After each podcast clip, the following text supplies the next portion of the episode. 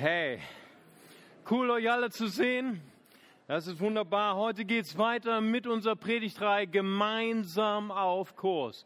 Heute geht es um das Thema Kurs verloren, Fragezeichen. Und ich werde heute über den größten Fehler meines Lebens sprechen. Und deswegen seid ihr ja heute auch so zahlreich erschienen, nicht wahr? Preis dem Herrn.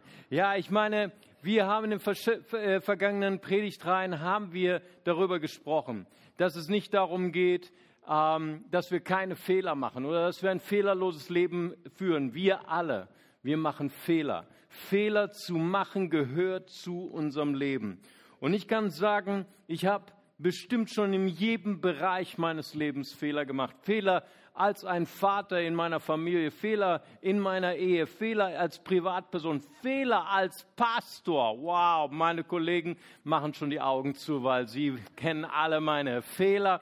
Ich habe Fehler gemacht in Taten, auch Fehler sicher in Gedanken, dass ich falsche Gedanken gedacht habe über meine Identität, über mein Leben, Lügen geglaubt haben, so viele Fehler, aber gleichzeitig habe ich erlebt, dass Gottes Gnade mich durchgetragen hat. Und das haben wir alle erlebt. Amen. Gottes Gnade ist immer da und Fehler müssen nicht endgültig sein. Fehler sind nicht das letzte Ausrufezeichen in unserem Leben, sondern können ein Doppelpunkt werden, wenn Jesus Christus in unser Leben kommt. Amen.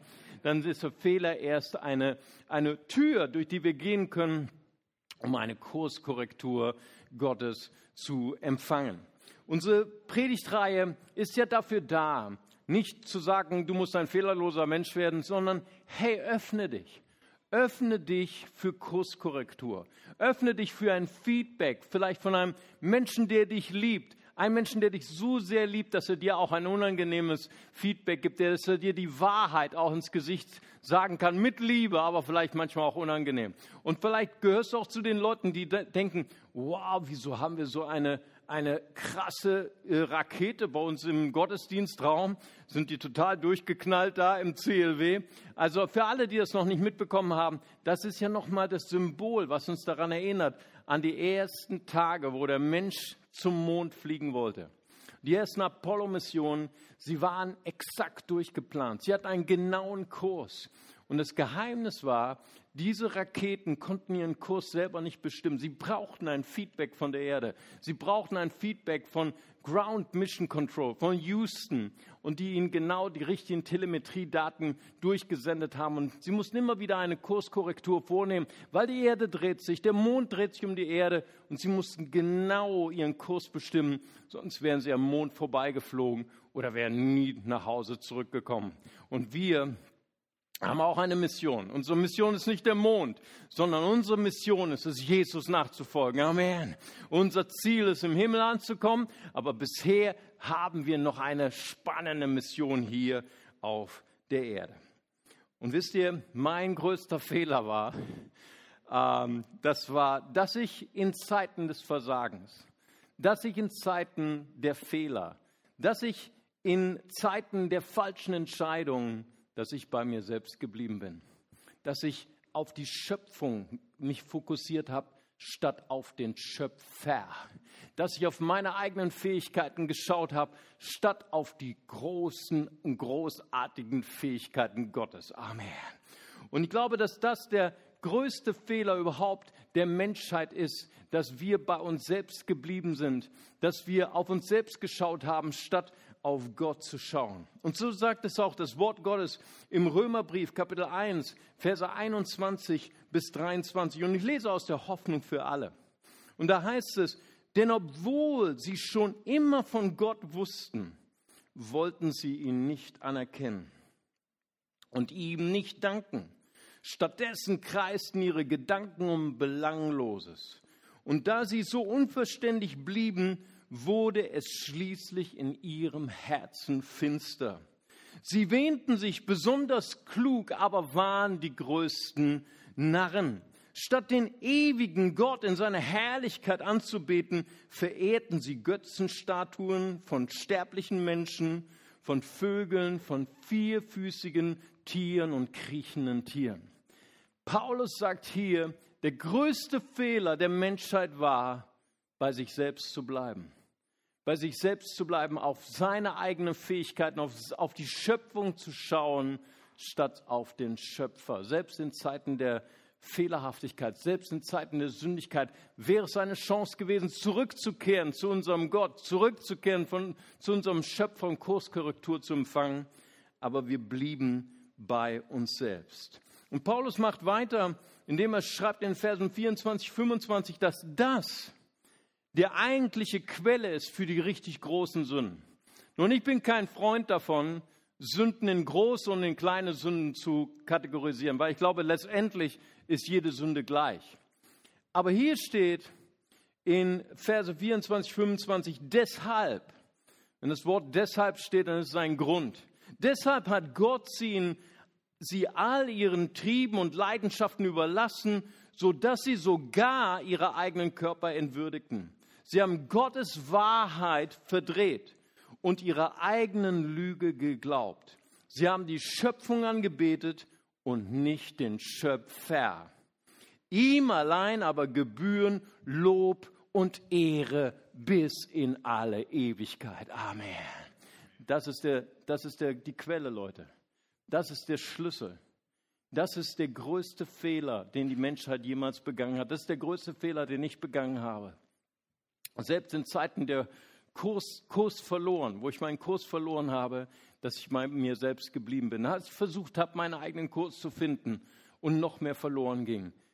Zeiten des Kursverlierens sind nicht das eigentliche Problem, sondern Zeiten, wo wir den Kurs verlieren, sind Zeiten, wo wir wieder zurückkommen zu dem, der unseren Kurs korrigieren kann. Jesus lehrt uns das auch. Im Matthäus-Evangelium, Kapitel 15, Vers 19, sagt er, was das eigentliche Problem ist für die großkalibrigen Sünden.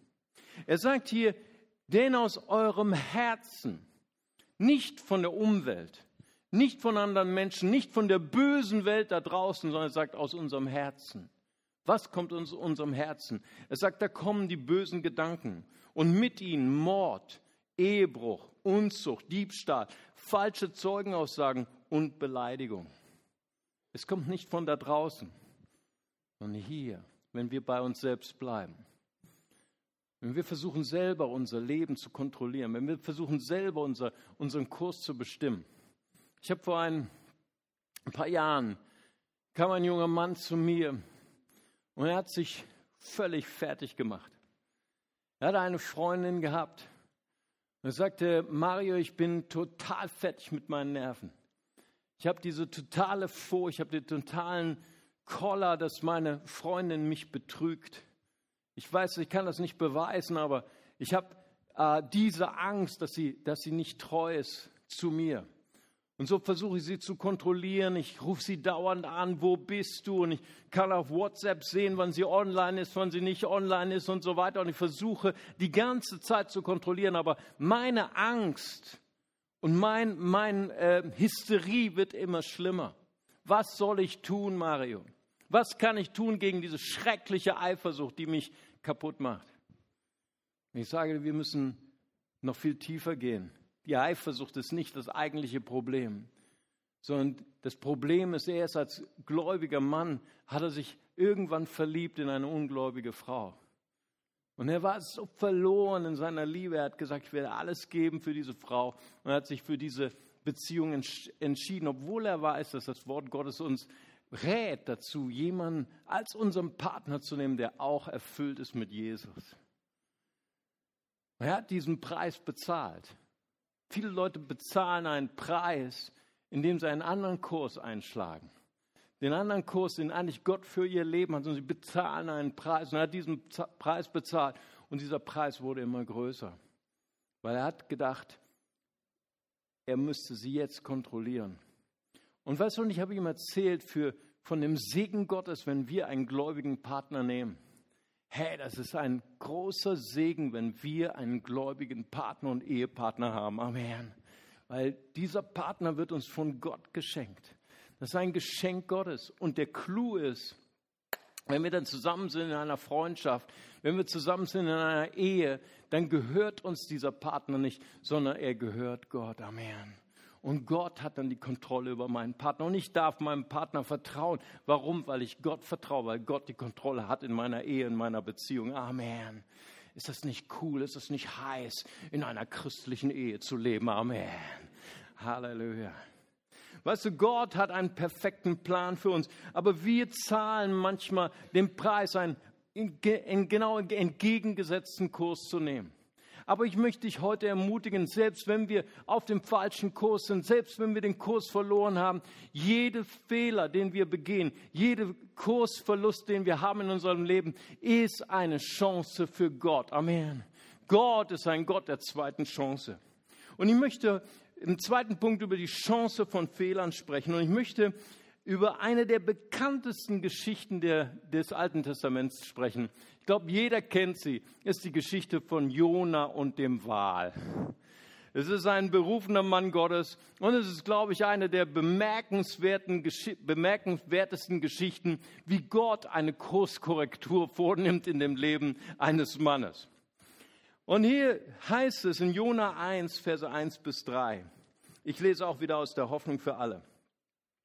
Da heißt es, das Wort des Herrn erging an Jona, dem Sohn von Amittai.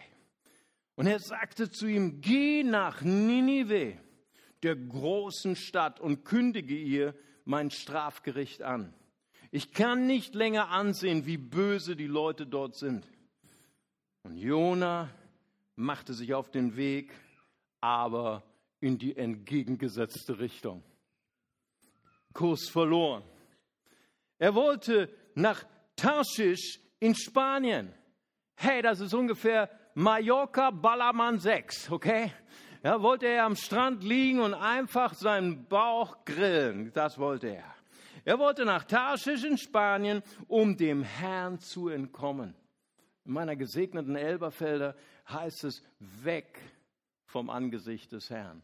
In der King James Bibel heißt es out of the presence of the Lord weg von der Gegenwart Gottes. Warum wollen, warum, warum wollen Menschen nicht mehr in der Gegenwart Gottes leben? Warum fliehen Menschen weg von Gott? Es gibt nur einen Grund. Sie mögen nicht seine Kurskorrektur. Sie wissen ganz genau, was der richtige Kurs wäre, aber sie entscheiden sich für ihren eigenen Kurs. Das ist genau so wie, wie in deinem. Du weißt eigentlich, was, der richtige, was die richtige Entscheidung ist, aber du möchtest das nicht so gern hören, was eigentlich der richtige Kurs ist. Und man flieht von den richtigen Freunden, von den richtigen Ratgebern, man flieht letztendlich von Gott. Und dann heißt es, in der Hafenstadt Jaffo fand er ein Schiff, das dorthin segeln sollte. Er bezahlte das Fahrgeld und stieg ein. Einer der bedeutsamsten Sätze in dieser Geschichte. Menschen sind bereit, den anderen Weg in den Kurs zu verlieren und bezahlen den Preis dafür. Jona, er bezahlte für seine Fahrkarte. Aber weißt du, Gott ist so gut. Gott ließ ihn direkt in den größten Sturm seines Lebens fahren. Hey, bist du im Sturm deines Lebens?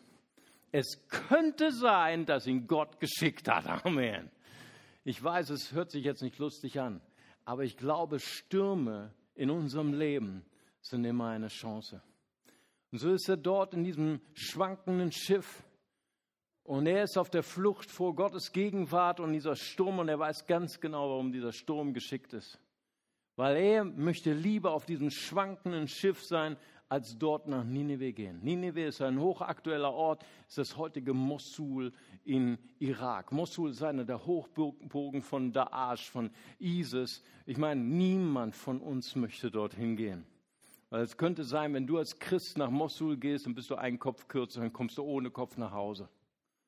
Und ich kann nachvollziehen, dass Jona nicht nach Nineveh wollte. Jona obwohl er ein Mann Gottes war, obwohl die Liebe Gottes in ihm war, er hasste dieses Volk, weil dieses Volk war gewalttätig. Dieses Volk hatte andere Götter. Dieses Volk hatte seinem Volk viel Unrechtens, viel Gewalt angetan. Er, er wollte nichts mit diesen Leuten zu tun haben. Falls du glaubst, dass das unchristlich ist, studier mal ein bisschen Kirchengeschichte. Wir Christen haben auch unser eigenes Lied darüber zu singen. Und so ist er dort in diesem Schiff und alle beten dort zu ihrem Gott und fragen, was ist los? Wieso sind wir im größten Sturm unseres Lebens? Und sie kommen zu Jona und Jona pennt im untersten Deck des Schiffes und sie sagen, hey, Jona, warum betest du nicht? Und er sagt, ich brauche gar nicht beten, ich weiß schon, warum wir in diesem Problem sind. Ich bin das Problem. Und er sagt zu ihnen, wir können dieses Problem ganz einfach lösen. Ihr nehmt mich einfach zwei Leute an meinen äh, Füßen, zwei Leute an meinen Händen und ihr schmeißt mich ins Meer. Und sie waren total geschockt, haben nochmal versucht, ein bisschen zu rudern. Aber es wurde immer schlimmer und dann haben sie ihn über Bord ge äh, geschmissen. Und dann kam die Kurskorrektur Gottes. Ein dicker Wal hat ihn verschluckt und hat ihn wieder auf Kurs gebracht. Und ich sage dir, wir lesen dort, im zweiten Kapitel den schönsten Gottesdienst, den es jemals gegeben hat, im Bauch eines Wals. Dort mitten unter dem Seetang, unter den verfaulenen Fischen. Ich weiß nicht, manche Leute mögen vielleicht so wie ich auch den Geruch von Fischen nicht, aber dort hat es richtig gestunken.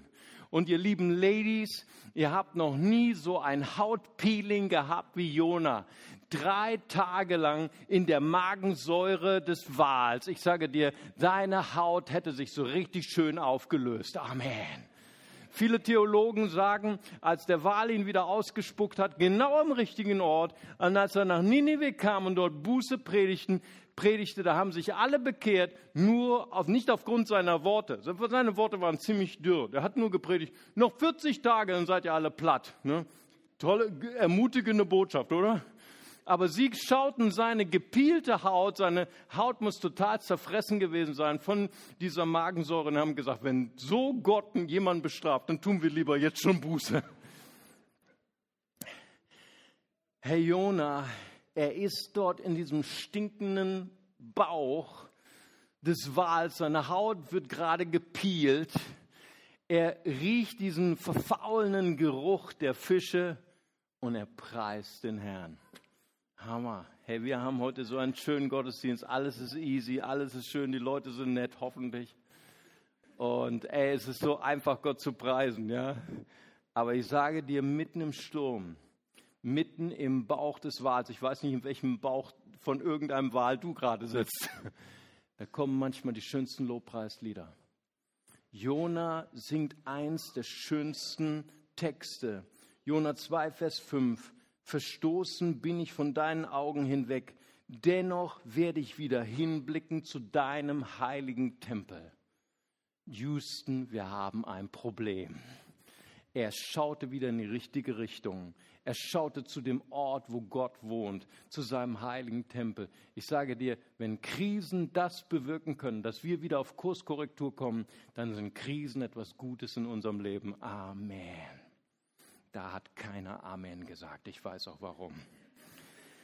Hey, Fehler und Versagen sind nicht Dinge, vor denen wir uns fürchten brauchen. Fehler und Versagen können uns mitten in die liebenden Arme Gottes zurücktragen, wenn wir erlauben. Fehler und Versagen können uns wieder dahin bringen, dass wir wieder Gott treu dienen. Fehler und Versagen können dazu dienen, dass wir seine Weisheit und seine Erkenntnis in unserem Leben abfragen. Fehler und Versagen können auch eine Systemanalyse in unserem Herzen bewirken, dass wir uns das erste Mal fragen, warum versage ich immer wieder in dem gleichen Punkt? Warum wiederhole ich immer wieder die gleichen Fehler in meinem Leben? Sie können die wirkliche Quelle, den größten Fehler in meinem Leben aufdecken. Der größte Fehler in Jonas Leben war, dass er von der Gegenwart Gottes floh. Dass er Gott nicht erlaubte, zu ihm zu sprechen. Er blieb bei sich. Er schaute auf die Schöpfung, nicht auf den Schöpfer.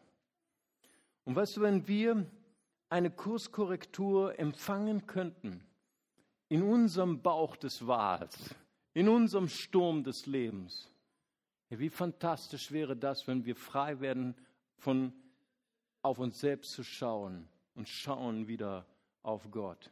Hey, wie fantastisch wäre eine Gemeinde, wo wir sonntags kommen und nicht erwarten, dass die anderen mir dienen und meinen Bedürfnissen dienen, sondern wo ich in die Gemeinde komme Und ich habe innerlich mein Handtuch gezückt und ich bin bereit, den anderen die Füße zu waschen. Ich bin bereit, anderen zu dienen. Was wäre das für eine Gemeinde?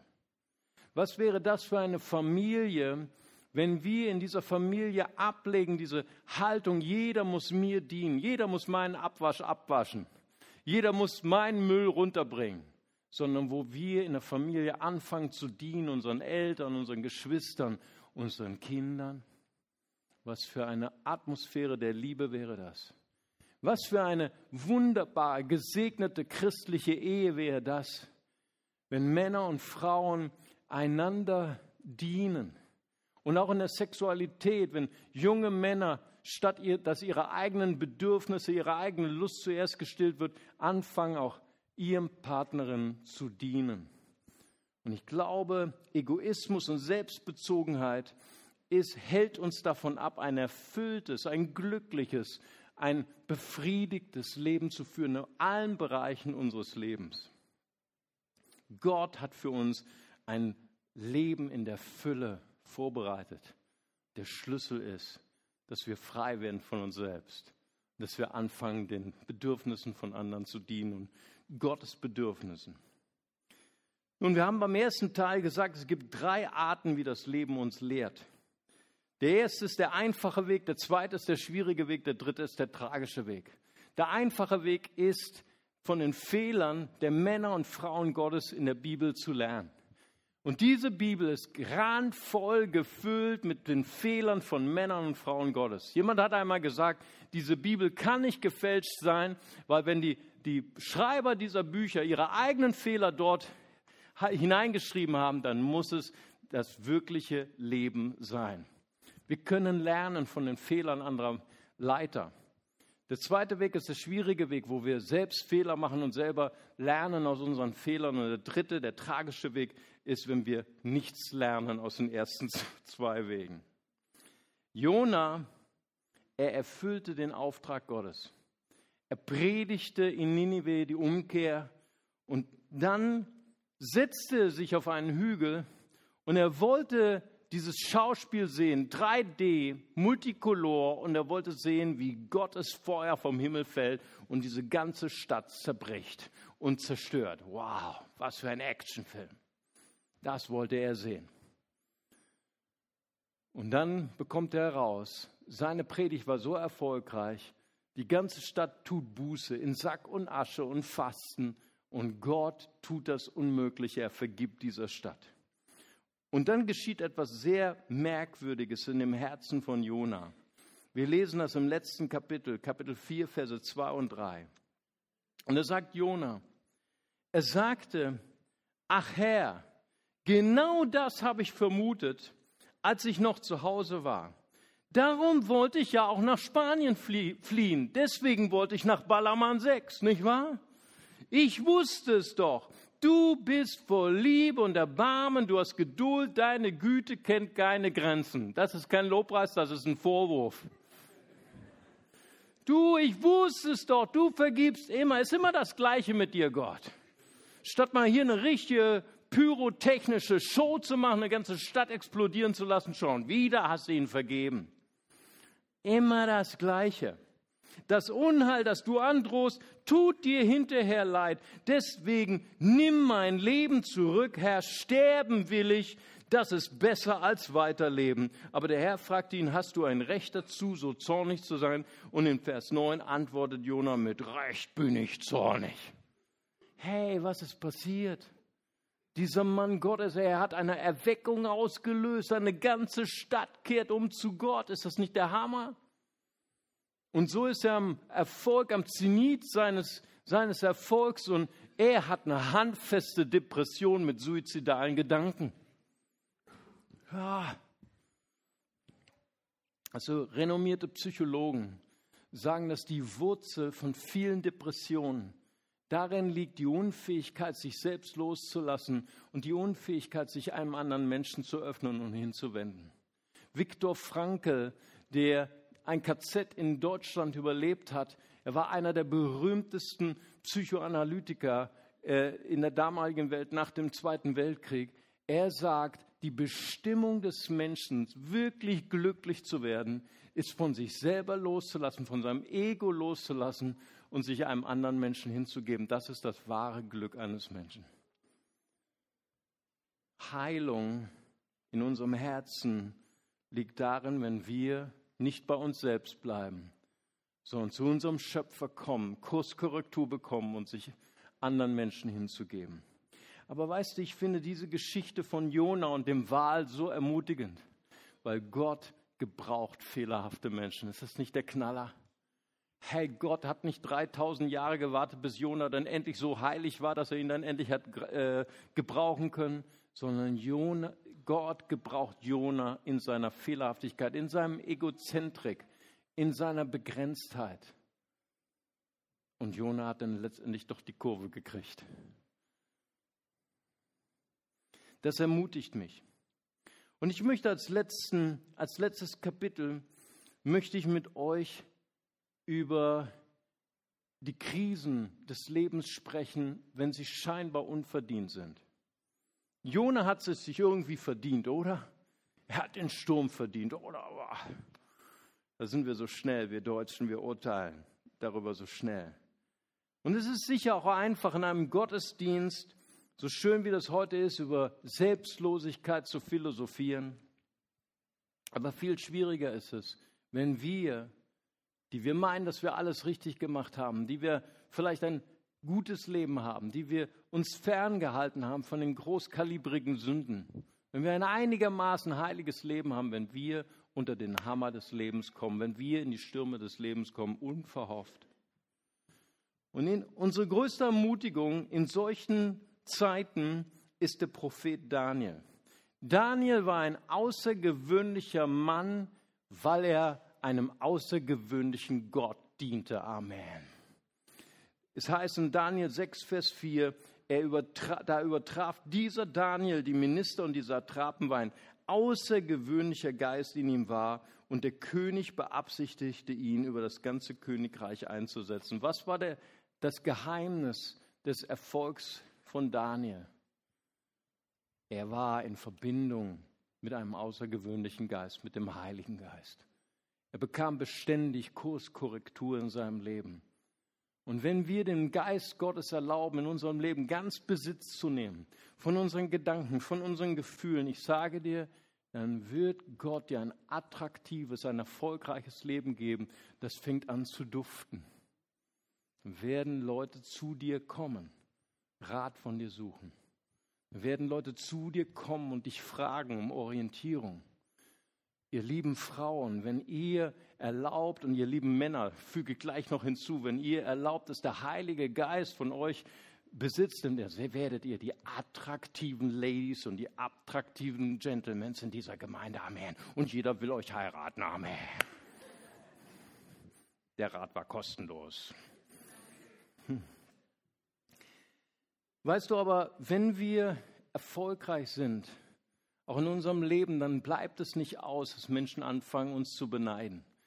Und so geschah es auch mit Daniel. Er wurde beneidet von seinen Kollegen. Seine Kollegen wollten ihn ausstechen. Seine Kollegen fingen an, ihn zu hassen. Und sie versuchten ihm gegen die Karre zu fahren, versuchten einen Fehler zu finden, aber sie fanden keinen. Weil Daniel war total konsumiert von dem Heiligen Geist der Heilige Geist über dich kommt, dann gibt er dir die Kraft, von dich selbst, sich selber wegzuschauen und anzufangen, Gott zu dienen und den Menschen zu dienen. Daniel war fehlerfrei und so versuchten sie ihm einen Strick zu drehen aus seiner Gottestreue. Sie wussten, er betete dreimal am Tag. Fenster auf Richtung Jerusalem. Ne? Der hatte wahrscheinlich auch jeden Tag eine Dezibelmessung vom Ordnungsamt. Hey, wie laut hat er diesmal wieder Lobpreis gemacht? Und dann gingen sie zum König und haben ihm eine Falle gestellt und haben gesagt, hey König, du bist der Größte, du bist der absolut größte King, wir wollen ein neues Gesetz rausbringen. Keiner darf zu seinem Gott irgendeine Bitte richten, außer zu dir, weil du bist der Größte von allen, Darius. Und er ist darauf reingefallen, er hat dieses Gesetz verabschiedet. Und Daniel wusste bestimmt davon, weil Daniel wusste alles. Und ich glaube, er hatte in dieser Sekunde hat er diese Entscheidung. Soll ich meine Weisheit, meine Klugheit einsetzen und soll ich meine Seele retten? oder bleibe ich bei Gott und bleibe ich Gott treu? War, war wahrscheinlich so eine Entscheidung in seinem Leben und er hat eine klare Entscheidung getroffen. Er hat gesagt, ich bleibe Gott treu und ich diene meinem Gott. So hat er dreimal am Tag sich niedergekniet und gebetet mit offenem Fenster Richtung Jerusalem. Sie stürmten herein, sie haben ihn verhaftet, sie haben ihn vor den König gebracht. Der König musste ihn bestrafen und er musste ihn schicken zur Höhle des Löwen. Und dann sagt er diesen wichtigsten Vers in dem sechsten Kapitel von Daniel. Da heißt es hier, doch der König sagte zu ihm, dein Gott, dem du ohne Unterlass dienst, er möge dich retten. Daniel traf eine Entscheidung mitten, als er unter dem Hammer des Lebens war, als er unverschuldet in den Sturm seines Lebens kam. Er sagte, ich verstehe das jetzt nicht, warum Gott das zulässt. Gott, ich verstehe nicht, warum du das zulässt, dass böse Menschen Gewalt haben über mein Leben, aber ich will dir trotzdem dienen. Wow. Ich will trotzdem dir dienen, auch wenn ich mein Leben im Moment nicht verstehe. Und er wurde geschmissen in diese Höhle der Löwen. Die waren ausgehungert. Die warteten nur auf ein Schnitzel oder ein Mensch, den sie verspeisen wollten. Und sie waren wie sanfte Kätzchen, haben ihm nicht ein Haar gekrümmt. Wenn wir uns entscheiden, Gott treu zu sein, dann wird Gott treu zu uns sein. Amen. Und er überstand diese Nacht, er wurde gerettet und der König war so beeindruckt, dass er im ganzen Land verkündigte, der Daniel, der, der diesem Gott dient, dieser Gott ist der Größte und hat dem ganzen Nationen befohlen, diesen Gott anzubeten. Wow. Jede Krise, jeder Sturm in unserem Leben birgt das Potenzial, dass Gott mächtig verherrlicht wird durch dein Leben. Ich möchte dich heute fragen, in welchem Sturm des Lebens bist du gerade? Unter welchem Hammer des Lebens bist du? Vielleicht bist du gerade in der größten Herausforderung deines Lebens. Du wirst absorbiert von deinem Studium, von den Problemen in deinem, in deinem Job, in deiner Familie. Und du weißt im Moment nicht, wo dir der Kopf steht. Aber heute hast du die Gelegenheit zu sagen, so wie Daniel, Gott, ich verstehe im Moment zwar nicht mein Leben, aber ich gebe dir hin meine Gabe der Intelligenz. Ich gebe dir hin meine Gabe der Kreativität. Und ich erlaube dir, Gott, dass du mitten in diesem Sturm mich gebrauchst, ein Licht zu sein an meiner Uni, ein Licht zu sein an meinem Arbeitsplatz, ein Licht zu sein in meiner Familie. Und ich würde gerne, dass wir jetzt zusammen unsere Augen schließen und dass wir zusammen beten. Und ich würde so gern heute aus meinem brennenden Herzen eine leidenschaftliche Einladung geben. Für alle Menschen, die sagen, ich habe von diesem Gott bisher nur gehört, aber ich möchte diesen Gott, möchte ich kennenlernen. Ich bin auch in dem Sturm meines Lebens, verschuldet oder unverschuldet. Und ich möchte mitten in diesem Sturm diesen Gott kennenlernen, der mich rettet. Gott liebt dich so sehr, er hat einen Retter gesandt. Das heißt in Johannes 3, Vers 16, so sehr hat Gott die Welt geliebt, dass er seinen eingeborenen Sohn gab. Jeder, der an ihn glaubt, wird nicht verloren gehen, sondern erhält ewiges Leben. Wenn du heute hier bist und du sagst, ich möchte diesen Retter kennenlernen, ich möchte diesem Retter mein Herz öffnen. Ich möchte ihm erlauben, dass er Besitz von mir nimmt. Ich möchte ihm erlauben, dass er meine Schuld vergibt, dass er meine Wunden heilt. Wenn du sagst, ich möchte ihm mein ganzes Leben als Eigentum geben, dann heben Sie doch ganz kurz Ihre Hand als ein Zeichen und ich würde gern für Sie beten. Gott segne Sie hier vorne. Gott segne Sie dort oben auf dem Pol. Da sind drei, vier, fünf, sechs Hände. Ist noch jemand da? Gott segne Sie dort hinten. Amen. Wow, das ist heute eine Party im Himmel. Viele Menschen. Ist noch jemand da? Das ist ein heiliger Moment. Gott segne Sie hier vorne. Ich warte noch eine Sekunde, weil das die schönste, die wichtigste Entscheidung ist in unserem ganzen Leben. Vielleicht ist noch jemand da. Dann heben Sie kurz Ihre Hand. Gott segne sie hier. Ich habe auch ihre Hand gesehen. Gott segne sie. Amen. Preis dem Herrn. Gott segne euch dort oben. Amen. Da ist eine Freude, die im Herzen Gottes heute äh, abgeht. Amen. Preis dem Herrn. Lasst uns mal gemeinsam aufstehen mit diesen wertvollen Menschen und wir beten ein ganz einfaches Gebet der Hingabe und wir tun das als ganze Familie zusammen. Und wir sagen, Vater im Himmel, danke, dass du mich liebst. Danke, dass du dich für mich entschieden hast. Herr Jesus Christus, du bist für mich gestorben und auferstanden vergib mir meine Schuld. Ich wähle dich jetzt als meinen Retter und Herrn. Dir will ich folgen, mein Leben lang. Amen. Lass uns jetzt mal einen Applaus geben. Amen. Woo! Amen. So viele Hände waren das heute und ich möchte gern alle die beglückwünschen, die heute ihre Hand gehoben haben. Herzlich willkommen in der Familie Gottes. Heute ist Party im Himmel. Amen. Preis dem Herrn. Und ich möchte gerne alle einladen, die ihr eure Hände gehoben habt, gleich nach diesem Gebet, jetzt kommt noch ein Gebet, nach vorne zu kommen. Wir haben noch ein Geschenk für euch, das würden wir euch gern geben. Sprecht einfach mich oder meine Mitarbeiter an. Aber ich würde gern, dass wir noch mal kurz unsere Hände, unsere Augen schließen. Und ich habe noch so ein Gebet auf dem Herzen. Ich möchte beten für alle Daniels hier. Hey,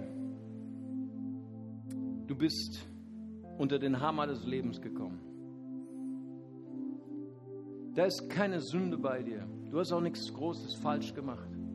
Und du verstehst Gott in deinem Leben nicht.